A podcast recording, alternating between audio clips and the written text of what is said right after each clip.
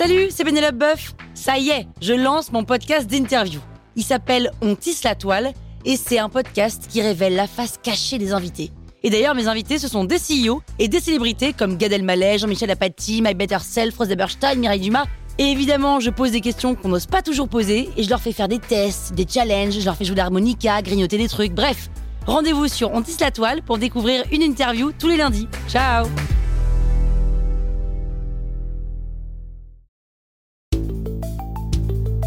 Vous êtes entrepreneur Vous voulez donner une trajectoire optimale à votre startup C'est parti, on attaque le 28e élément.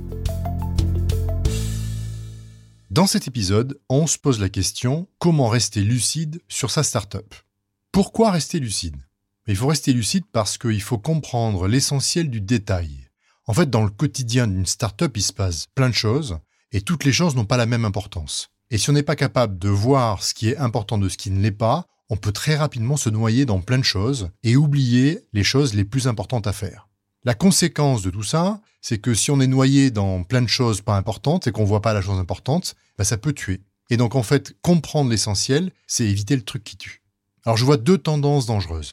D'une part, c'est quand les problèmes s'accumulent, et ça arrive dans une start-up, ben on évite un peu les choses qui fâchent, on met un peu tout ça sous le tapis et on les regarde plus, les problèmes. Deuxièmement, on est souvent plus amoureux de son produit que de tout ce qu'il faut faire autour. Et donc on se concentre beaucoup sur le produit et on pense que le produit, c'est ce qui va euh, sauver la start-up du monde qui l'entoure. Et en fait, il ne faut pas euh, être trop amoureux de son produit, il faut s'intéresser à ce qui l'entoure tout autant, sinon plus, que le produit lui-même. Alors comment on fait pour rester lucide? Eh bien, il faut questionner tout, tout le temps. Comment raisonne l'individu? En règle générale, on raisonne de manière analogique. C'est-à-dire qu'on accepte des hypothèses sur la base de ce que les autres ont pu découvrir, ce qu'on appelle les best practices, et on construit un savoir par-dessus. Alors c'est bien, ça permet d'aller vite, c'est mieux, mais il y a plein de cas, notamment dans une startup, où c'est pas le bon raisonnement. Si vous dites par exemple mon prix, je le fixe parce que c'est à l'équivalent de ce que fait la concurrence, c'est peut-être pas du tout le bon raisonnement. Donc l'analogique n'est pas un raisonnement forcément idéal dans le cadre d'une startup. Le bon raisonnement, de mon point de vue, c'est qu'il faut devenir ce qu'on appelle un first principle thinker. Alors je traduis pas ça en français, c'est pas l'objet, mais c'est en fait de dire que on va activement remettre en question tout ce qu'on pense connaître pour en fait à partir d'un problème donné créer des nouvelles connaissances. Donc on décompose le problème en éléments de base et on se dit en fait est-ce que c'est vrai, est-ce que c'est faux? Alors, l'individu le plus connu en termes comme First Principle Thinker, c'est probablement Elon Musk. Elon Musk, quand il a créé SpaceX, eh ben, il a tout remis en cause. Il a remis en cause la NASA, il a remis en cause comment on construit des fusées, il a remis en cause les matériaux qu'on utilise, il a remis en cause comment on lance une fusée, etc., etc. La conséquence, je vous la donne en quelques chiffres. Quand NASA lance une fusée, ça coûte 170 millions de dollars.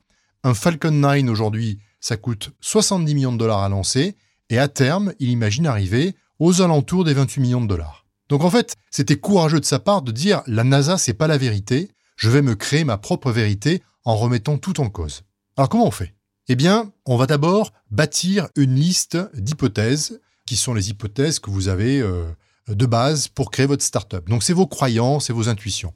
On fait une liste. Je crois que, je crois que, je crois que.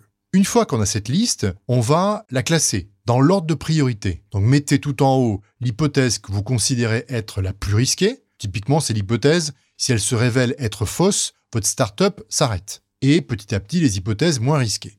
Une fois que vous avez ce classement, on va se fixer des objectifs et on va essayer en fait de dérisquer ces hypothèses pour transformer chaque hypothèse en conviction. Et la méthode est simple, vous allez écrire on croit que, donc votre croyance, et cela sera prouvé une fois que. Par exemple, on croit que les clients vont acheter notre produit à 1500 dollars. Ça sera prouvé une fois que 25 clients l'auront acheté à 1500 dollars, etc., etc.